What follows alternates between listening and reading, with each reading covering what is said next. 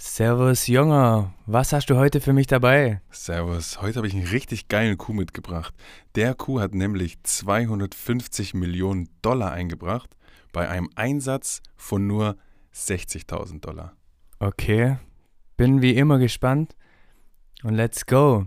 The Coup Podcast Time. The Coup Podcast Time. The Coup Podcast Time. The Coup Podcast Time. Herzlich willkommen bei The Coup, die krassesten Marketingaktionen ever. Wie immer am Start äh, der Chris. Servus Chris. Servus Simon. Und Simon. Bist du bereit? Leg los, Mann. Okay. Also, der Coup zeigt, was im Marketing passiert, wenn Marketing so weit getrieben wird, dass die Menschen Realität von dem Falschen nicht mehr unterscheiden können.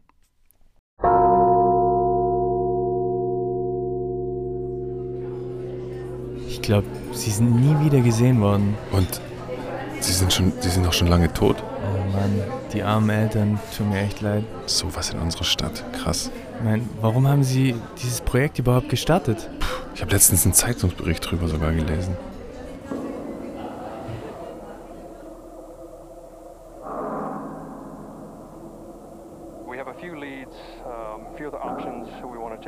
Advantage of, and just try to put together some uh, some pieces to this puzzle. Do you believe the occult may be involved in the disappearance of your son?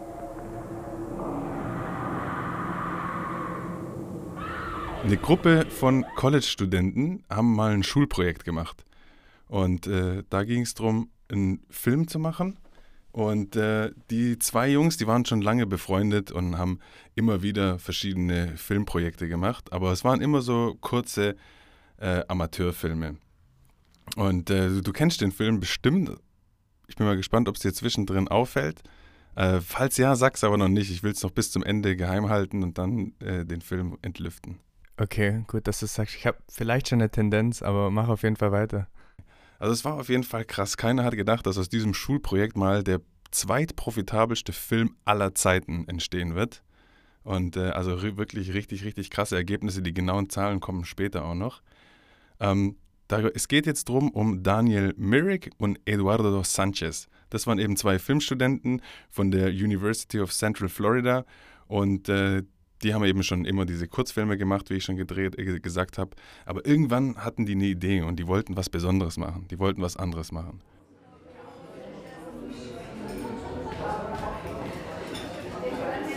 Hey Daniel, ich bekomme den Gedanken einfach nicht mehr aus dem Kopf. Meinst du den Horrorfilm, der wie so eine Doku wirken soll, oder hast du schon wieder eine neue Idee? Nee, nee, schon die Horror-Doku-Idee. Ich will das einfach umsetzen. Bist du dabei? Was denkst du? Na klar. Und haben dann mit einem Casting angefangen und haben erstmal 2000 Amateurschauspieler gecastet. Dann haben sie die drei Lieblingsschauspieler haben sie sich dann rausgesucht, die mit dem den Film drehen sollten mit ihnen zusammen. Und jetzt kam aber auch was Besonderes, weil die mussten die Schauspieler erst schulen. Die haben den Einführungskurse für Kameraführung gegeben, was die eigentlich selber noch nicht konnten, weil die sind es eigentlich gewöhnt, vor der Kamera zu stehen. Aber die mussten jetzt selber filmen. Die Schauspieler waren auf einmal Kameramänner, Kamerafrauen und Schauspieler zugleich. Und dann haben die Regisseure, der Daniel und der Eduardo, haben die ausgerüstet mit einer 16 mm Handvideokamera, haben die in den Wald geschickt und haben ihnen nur acht Tage Zeit zu geben, den ganzen Film fertig zu drehen. Und äh, was auch krass war, die Regisseure, der Daniel und der Eduardo, die sind nicht mitgekommen in den Wald. Die sind von draußen, die sind draußen geblieben, haben alles überwacht und die einzige ähm, Leitung, den einzigen Kontakt, den sie zu den zwei Regisseuren hatten, waren eben äh, Walkie-Talkies, waren Funkgeräte und äh, ein GPS-System, wo die Regisseure die immer an verschiedene Stellen im Wald geführt haben, weil sie diese Stellen schon mal für das Set ausgesucht hatten und dort mussten sie dann die Filmszenen drehen. Aber warum waren die Regisseure, Regisseure nicht dabei? Gab es da einen Grund dafür? Ich glaube, ein gro großer Grund war auf jeden Fall auch Budget und, das kommt jetzt auch noch gleich, es musste brutal real wirken. Also die Regisseure wollten, dass, das, dass die sich wirklich fühlen, als hätten sie sich im Wald verlaufen, als wären sie wirklich lost. Die dürften die Sachen nicht kennen, die mussten ihre Orientierung verlieren, sodass sie richtig in die Rolle reinkommen. Okay, ver verständlich, ja, man. So real wie möglich. Wäre der Regisseur mit einer Klappe daneben gestanden, hätte es dem die, das, die ganze Atmosphäre geraubt. Okay, checks. Ganz genau, weil wenn die- nur die drei Schauspieler das war, musste denen vorkommen wie irgendwie so ein schlechter Trip, als hätten sie sich in einem gruseligen, dunklen Wald verlaufen. Und was sie noch gemacht haben, zusätzlich, um das zu verstärken, die haben die, Res- äh, die Schauspieler absichtlich aushungern lassen. Die sind nämlich ohne Proviant in den Wald gegangen und an jedem Set, wo vorbereitet wurde von den Regisseuren, haben die noch ähm, Essen und Getränke natürlich hingestellt, dass die sich versorgen können. Aber das haben sie von Tag zu Tag absichtlich abgebaut, weil die wollten, dass die Schauspieler äh, ausgehungert aussehen, dass sie wenig Schlaf kriegen, dass sie einfach abgefuckt aussehen, weil die Rollen sind abgefuckt. Also haben die Regisseure gesagt, wir müssen die auch systematisch abfacken, dass es auch genauso wirkt.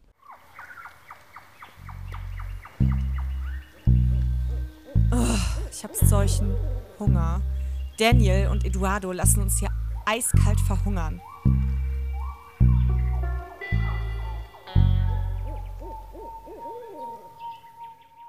Okay, geil. Klingt schon mal krass, was die mit den äh, Schauspielern angestellt haben. Bin gespannt, wie es weitergeht.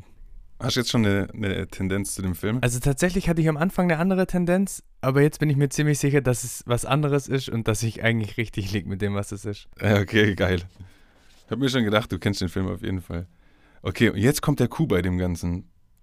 Die hatten nämlich ein großes Problem. Ihr Hauptproblem war nämlich auch war kein Budget.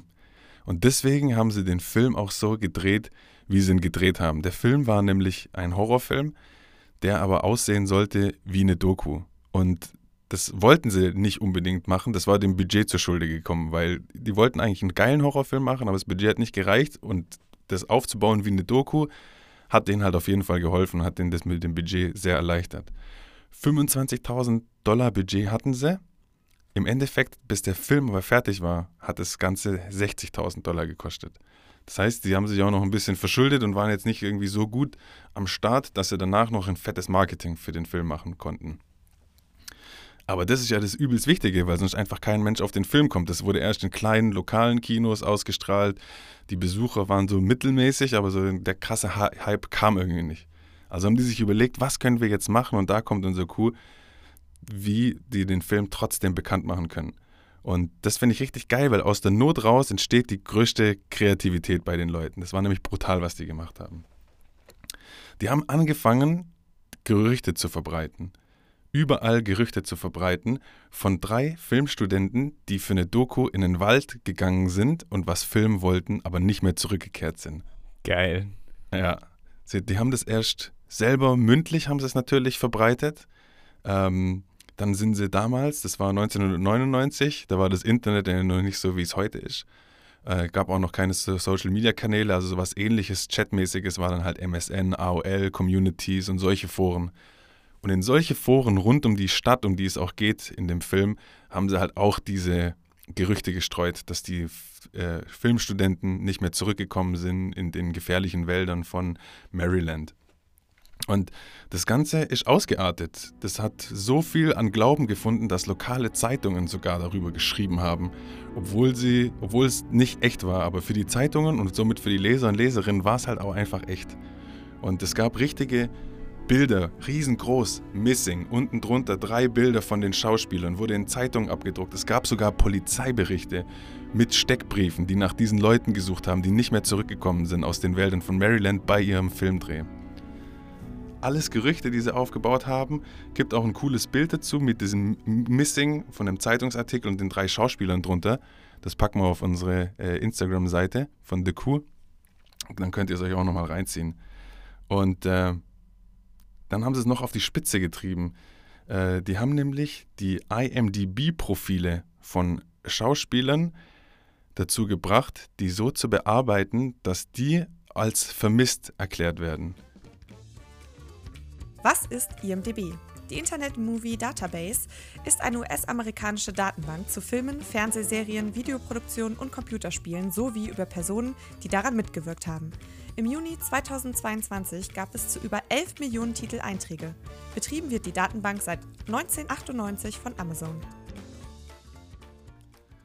Und diese IMDB-Profile sind so die größte Plattform an Daten für Schauspieler oder Filme, also eine echt zuverlässige Quelle. Und wenn jetzt jemand recherchiert hat aufgrund von den Polizeinachrichten oder von den Gerüchten oder auch von den Zeitungsartikeln, wenn die dann sogar online noch danach gesucht haben, haben die gesehen, dass diese drei Schauspieler wirklich vermisst werden. Alter, was für eine geile Idee. Überleg auch mal, die Eltern von den Schauspielern, die sehen das irgendwo und denken sich, fuck, mein, mein, mein Sohn, meine Tochter ist verschwunden, ich hab's noch nicht mal mitbekommen oder sowas. Verrückt. Ja, Mann, auf jeden Fall. Also ich weiß nicht, ob die eingeweiht waren, aber vielleicht mussten sie aber stillhalten und wirklich ihre Eltern kurz leiden lassen. Damit es eben so re real wie möglich ist. Ja. Würde mich auch mal interessieren, falls du das weißt, ob die dann dadurch auch vielleicht Probleme bekommen haben, irgendwie Ärger mit der Polizei oder, oder irgendjemanden, weil sie eigentlich falsche Nachrichten verbreitet haben. Das konnte ich nicht äh, rausfinden bei der Recherche, aber ich bin mir sicher, dass es Probleme gebracht hat. Aber bei dem Budget, was die nachher dann wieder eingenommen haben, haben die wahrscheinlich alle ihre Strafen locker auch zahlen können. Perfekt, also hat sich's gelohnt wenigstens. Ja, es hat sich auf jeden Fall gelohnt. Ähm, also alle glaubwürdigen Quellen waren also manipuliert. Man hat wirklich gedacht, die Leute sind vermisst und das ging wirklich lange. Also das war Gesprächsthema Nummer eins im Umkreis, wo der Film gedreht wurde, in dem Wald. Äh, überall hat man darüber berichtet. Und dann haben die Macher von dem Film für die neugierigen Leute, die eben wissen wollten, was mit denen passiert ist, haben die eine Webseite aufgemacht. Und die Webseite, so 1999-Style, war halt brutal einfach. Eigentlich nur eine schwarze Seite, wo man nicht groß scrollen konnte und äh, wo Bilder drauf waren. Es war, gab zwölf Fotos von den Vermissten, wie die aussahen, wie die im Wald, ähm, was die da gemacht haben, also so während ihrer Doku dass die eben vermisst sind. Es gab Filmrollen, ne? diese große 16 mm Filmrollen, diese äh, großen runden Blechdinger, die so richtig alt und vermodert waren, weil es war schon ein Jahr mittlerweile, nachdem, der, nachdem die im Wald verloren gegangen sind. Und haben dann quasi gesagt, das sind die Filmrollen, die sind jetzt aufgetaucht. Nach einem Jahr haben wir die im Wald gefunden. Alter, wie geil, das wird immer besser. Ja, die Schauspieler waren immer noch lost, aber die Filmrollen sind eben aufgetaucht. Na, nicht nach ganz einem Jahr, nach acht Monaten Suchen und PR und Vermisstenanzeigen sind diese Filmrollen endlich aufgetaucht. Ähm, ja, und die Webseite, die deutete darauf hin, so mit verschiedenen Andeutungen, dass die drei Leute ganz offensichtlich tot wären. Es wurde nie gesagt, aber das hat den Anschein geweckt, scheiße, die drei sind tot. Und ähm, dann irgendwann, als das Ganze an seinem Höhepunkt war, äh, mussten die Produkteure oder die Regisseure natürlich dann aktiv werden und jetzt den Twist zu dem Film schaffen, weil jetzt war es schon lang genug, die waren vermisst, die waren tot gemeldet, der Hype war da und dann haben sie einen Trailer hochgeladen auf der, auf der Webseite. Und äh, den Trailer, den sie hochgeladen haben, der war extrem einfach. Das war extrem einfach. Das hat sich nicht angefühlt wie ein Trailer, sondern es hat sich wirklich angefühlt, als hätten die diese ähm, Filmrollen, die sie da fotografiert haben, das hätten sie die gesichtet und einen Ausschnitt davon gezeigt. Das wirkte einfach nur wie ein Schulprojekt, das brutal schiefgelaufen ist.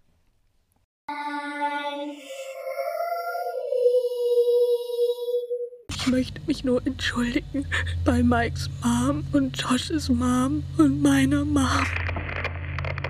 Der Herbst, Anfang Winter 1940, da hat das angefangen, das Verschwinden von den Kindern. Ich möchte mich bei allen entschuldigen. Wenn wir uns verlaufen haben, dann gib's doch einfach zu. Die war eines Tages verschwunden. Angeblich soll sie in den Wäldern verschollen sein. Es war, es war ganz Hör deutlich auf. zu hören. Es war ein eindeutiges Kichern, Mann, ja? Genau, die einzigen Zeilen, die in dem Trailer drin standen, die lese ich dir jetzt mal kurz vor. 1994, äh, 1994 verschwanden drei Filmemacher in den Wäldern von Maryland, während sie eine Dokumentation drehten. Ein Jahr später wurde ihr Equipment und die Aufnahmen gefunden. Ich weiß doch nicht, warum jedes Gespräch auf Video sein muss. Weil wir eine Dokumentation drehen. Doch nicht darüber, dass wir uns verirren. Wir machen eine Dokumentation über eine Hexe. That's it. Mehr gab's nicht. Alter, was für eine FOMO muss das wecken in den Leuten, die haben so lange davon gehört und jetzt sind davon Aufnahmen aufgetaucht und dann kommt nur so eine knackige Info. Die denken natürlich nicht, dass es ein Film ist, die wollen unbedingt sehen, was ist passiert, bevor die verloren gegangen sind. Genial, Alter, Hammer. Ganz genau, ganz genau. Und so war es dann auch. Nach dem Trailer haben sich die Kinos drum gerissen. Es wurde immer weiter verbreitet, dieser Film, bis er weltweit an den Start ging. Und äh, jetzt zeige ich dir mal ein bisschen die Ergebnisse. Also die Webseite zum Beispiel, so einfach wie die war, hatte 22 Millionen Seitenaufrufe in der Zeit. Und ähm, das in der Zeit, wo die Internet Internetnutzer viel, viel weniger waren als heute. Damals gab es nur nämlich 190 Millionen Menschen, die im Internet gesurft haben. Das bedeutet, 11 Prozent von dem kompletten Internet-Traffic weltweit waren auf dieser Seite, weil die Stories im Vorfeld, dass die Leute vermisst worden sind oder vielleicht sogar tot geglaubt worden sind, so abgegangen sind, dass jeder wissen wollte, was ist mit diesen drei Filmstudenten passiert. Selbst heute wären das krasse Zahlen gewesen, aber damals noch viel heftiger. Brutal. Überleg mal, was es heute darstellen würde, wenn du 11% von dem kompletten Internet-Traffic auf deiner Seite hättest. Geisteskrank. Abnormal. So, jetzt nochmal zu den Zahlen von am Anfang. Der Film hat 250 Millionen Dollar eingespielt mit einem Budget, wo sie das Ganze gestartet haben, von 60.000 Dollar. Es ist also, es war lange Zeit der Film mit der größten Marge, der weltweit ever produziert wurde.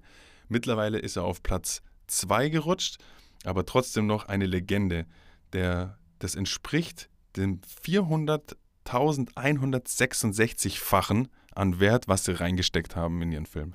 Nicht normal. Und alles nur für, wegen einem genialen Marketing-Coup eben, der mit einer Lüge angefangen hat. Wie geil. Ganz genau, ganz genau. Mit einer großen Lüge, mit Geheimhaltung und Gerüchte streuen. Das Learning von dem, äh, von dem Ganzen, da kommen wir jetzt mal dazu. Also ein Mangel an Budget darf nie bedeuten, dass es einen Mangel an der Umsetzung geben kann. Vor allem nicht in 2022, wo wir jetzt gerade sind.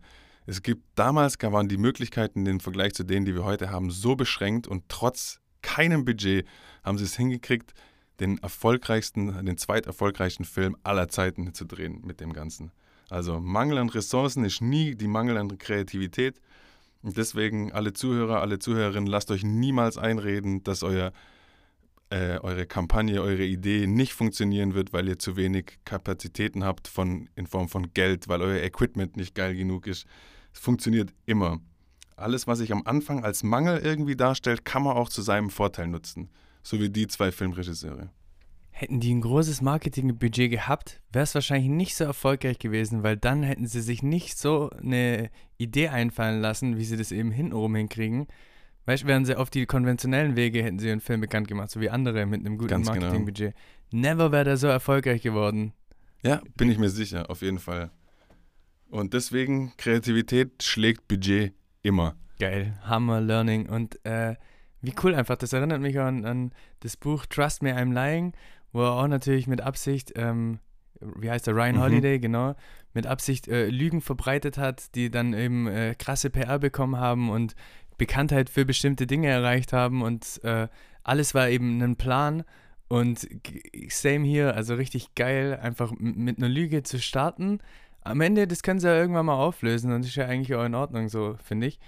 Und genialer Coup, Kreativität schlägt Budget, richtig geil.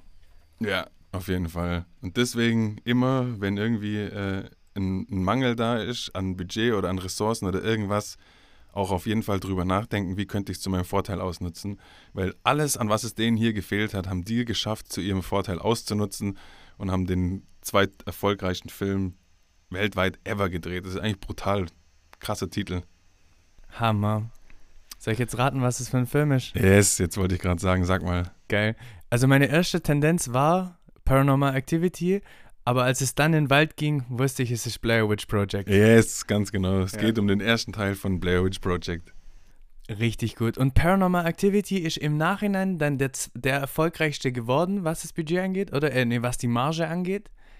Das sind ja die erfolgreichsten Filme, was die Marge angeht am Ende. So genau, ja. Nee, das war nicht Paranormal Activity. Ich glaube sogar, also Wikipedia hat gesagt, dass der erste sogar ein Pornofilm ist, der äh, größte, margenstärkste Film, den es bis jetzt gab. Ah, okay, krass. Ich dachte jetzt, weil Paranormal Activity hat ja auch ein relativ kleines Budget, Ja, eine hohe Marge.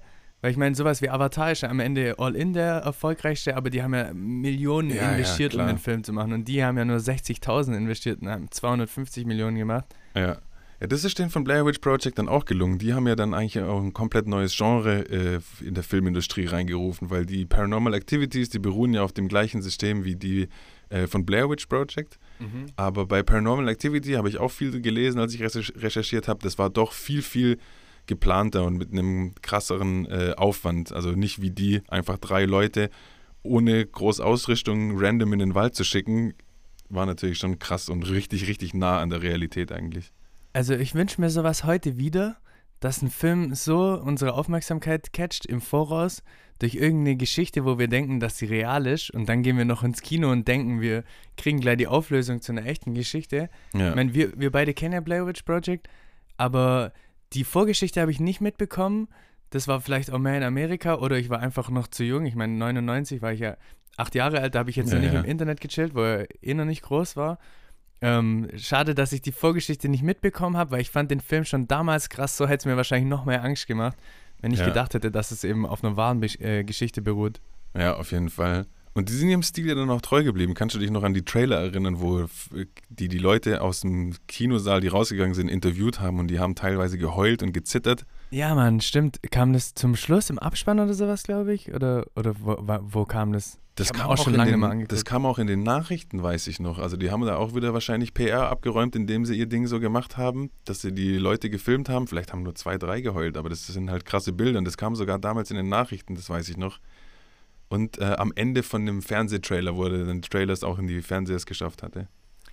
Also das bringt mich jetzt echt auf die Idee, so, ähm, wenn man irgendwie ein äh, krasses Ziel verfolgt und man will das irgendwie mit Marketing äh, natürlich bekannt machen oder erreichen, dieses Ziel, sollte man sich erstmal überlegen, was wäre denn, was würde ich machen mit keinem Budget oder möglichst wenig Ja. Budget? Und dann kommt man erst auf die gut. verrückten Ideen. Und wenn man dann vielleicht noch ein bisschen Geld dazu einsetzt, kann man diese verrückte Idee vielleicht beschleunigen. Aber eigentlich wäre das mal ein guter Ansatz, sich zu überlegen, wie erreiche ich dieses Ziel ohne Budget, selbst wenn Ja. ich es habe. Ja, voll, voll. Weil man muss auch überlegen, äh, aus der Not kommt echt immer Kreativität, wenn man sich überlegt, wie die Gerichte von verschiedenen Ländern entstanden sind. Ist es eine Vielfalt an Gerichten, zum Beispiel wie in Indien, sind es komplexe Sachen, äh, sind es ausgefallene Sachen, dann immer nur, weil die Leute gewisse Sachen einfach vor Ort haben und versucht haben, daraus was Geiles zu machen. Und wenn man sich die amerikanische Esskultur anguckt, die waren schon immer reich, die hatten schon immer Geld, was haben sie gemacht? Fast Food. Geiles Beispiel, klar, dann kommt eben nur, nur langweiliges Essen raus. Aber wenn du versuchst mit dem, was du hast, und das ist möglichst wenig, Genau. das Beste zu machen, dann wirst du erst kreativ. Genau das gleiche eigentlich zählt ja im Marketing. Hammer Learning. Echt geil, Ja. geiler Coup, Simon. Geil, freue mich. Ja gut, dann hoffentlich habt ihr alle was draus gelernt. Es gibt keinen Mangel an Budget oder Equipment, es gibt nur Mangel an Kreativität. Und ähm, guckt euch, guckt euch nochmal Blair Witch Project an. Gerade ist dunkel draußen, gerade ist kalt draußen. Fürchtet euch nochmal richtig. Dabei lassen wir es stehen. Bis zum nächsten Mal. Danke fürs Zuhören. The Coup, der Podcast von Simo. Marketing muss ballern. Damit es auch bei euch so richtig scheppert, setzt die Glocke oder folgt uns, um keine weitere Folge mehr zu verpassen.